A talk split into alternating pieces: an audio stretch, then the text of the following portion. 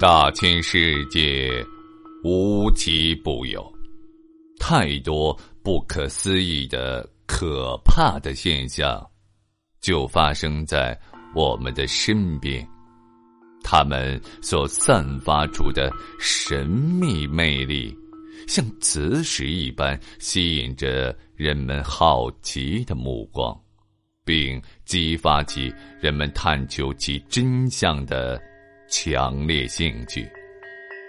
美国作家洛夫克拉夫特曾经说过：“人类最古老而强烈的情绪。”便是恐惧，而最古老而强烈的恐惧，便是未知。在未知的世界里，到处充满了可怕的现象。播讲人：绝唱歌，欢迎您继续收听。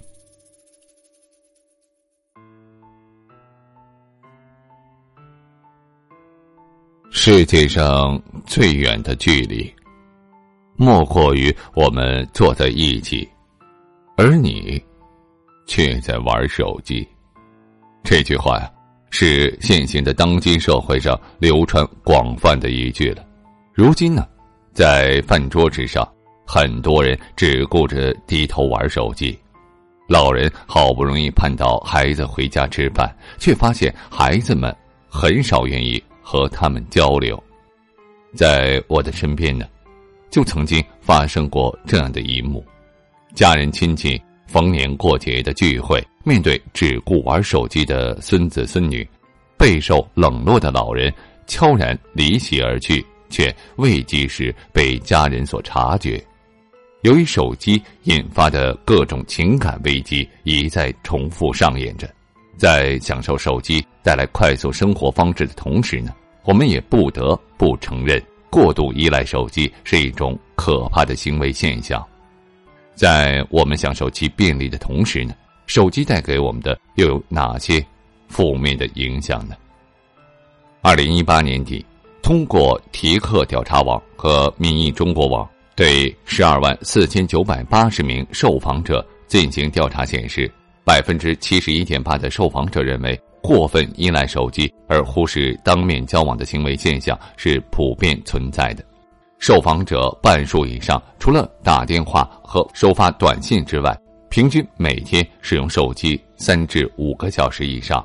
如今，手机的功能早已溢出了单纯的通信意义，变成了一个无所不能的终端。具体调查结果反馈如下。有百分之三十六点八的人出现过手机铃声幻听的现象，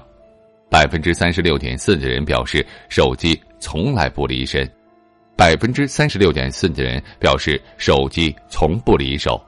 百分之三十点二的人坦言经常漫无目的的对着手机发呆，百分之四十四的人听到过不要再玩手机了类似的忠告，上网成为了这个无所不能终端的一项重要功能。调查结果显示，浏览网页者占百分之五十七点六，上网聊天者占百分之四十一点四，刷微博占百分之二十五点九，搜索引擎占百分之十九点三，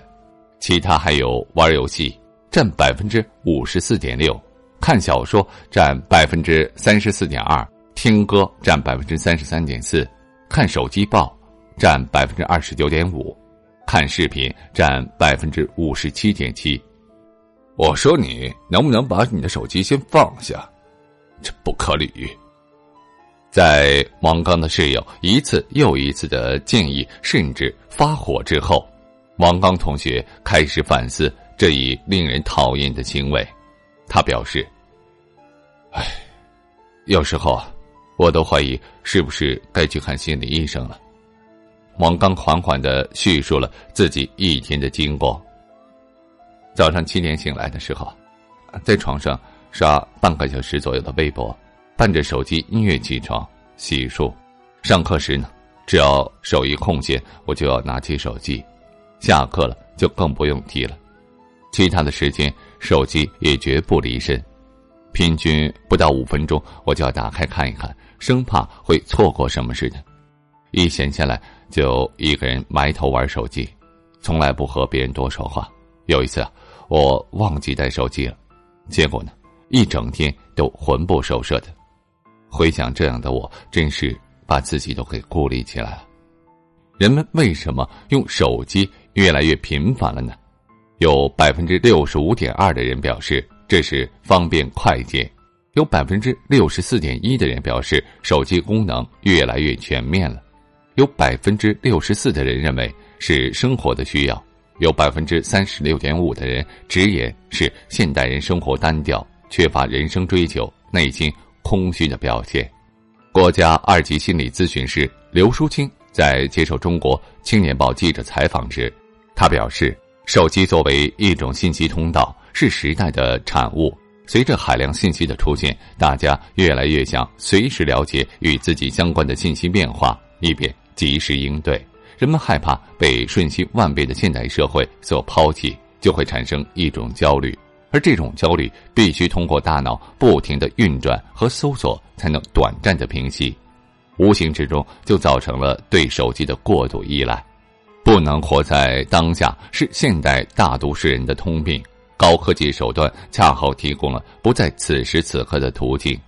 柳淑清说：“人们越来越依赖这种高科技的手段，就越发的容易产生人与人之间的疏离感。”百分之五十五点七的人认为，过度依赖手机会导致与现实沟通、交通的能力而退化。根据凤凰网关于手机依赖的危害调查显示。有百分之五十五的人认为会使人的现实交流能力减退，有百分之四十六点一的人认为会使生活圈子变得狭窄，有百分之二十九点九的人表示会陷入更深度的孤独感。过分依赖手机是毒更是瘾，并且助长了，并且无形中助长了人们深度的孤独感。北京大学的社会心理学张教授表示。手机依赖只是现代高科技依赖的一种缩影罢了。现代大都市生活的人们生存压力普遍较大，大家都习惯了追求快速高效的生活方式，接壤社会程度越快，越加偏离自身本心的需求，内心便无法平静下来，并且导致了严重的失眠甚至抑郁的现象。如果对手机等电子产品过于依赖，小则会造成孤僻的情绪，大则甚至影响工作学习。特别是一些未成年人，很容易沉迷在虚幻的世界中，会产生以自我为中心的意识和强烈的孤独感，这对他们的未来和成长都是十分不利的，并且会严重妨碍他们融入社会。据调查表示，有百分之五十七的人表示，手机依赖会影响视力。百分之五十二的人认为将会有损身体健康，百分之四十一的人进一步指出，手机依赖会使人丧失思考能力和更多的行为动力。也有百分之三十五点七的人认为会使注意力严重缺失。人们通常会在什么时候拿出手机呢？调查表示，首先打电话、收发短信时占百分之五十八，其次是无聊时占百分之五十四。第三是等人或等车之时，占百分之四十六，有百分之十五的人会在很多人的聚会上拿出手机，有百分之十八点五的人会在开会或者上课之时拿出手机。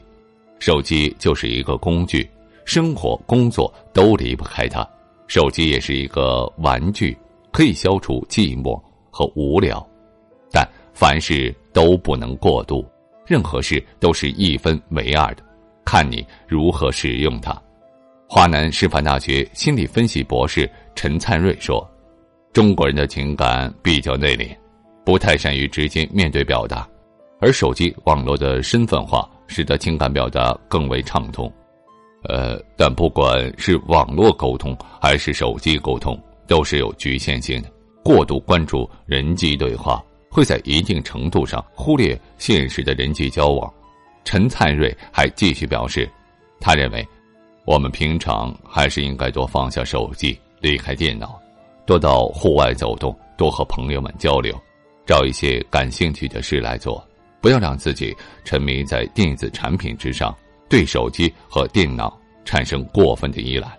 解决问题的关键呢，还是在于培养起克制自我的意志力，不当诱惑的奴隶。工作学习时间还是该快则快，业余生活、家人相处之时呢，该慢还是要慢。让我们重新拾回内心的平静，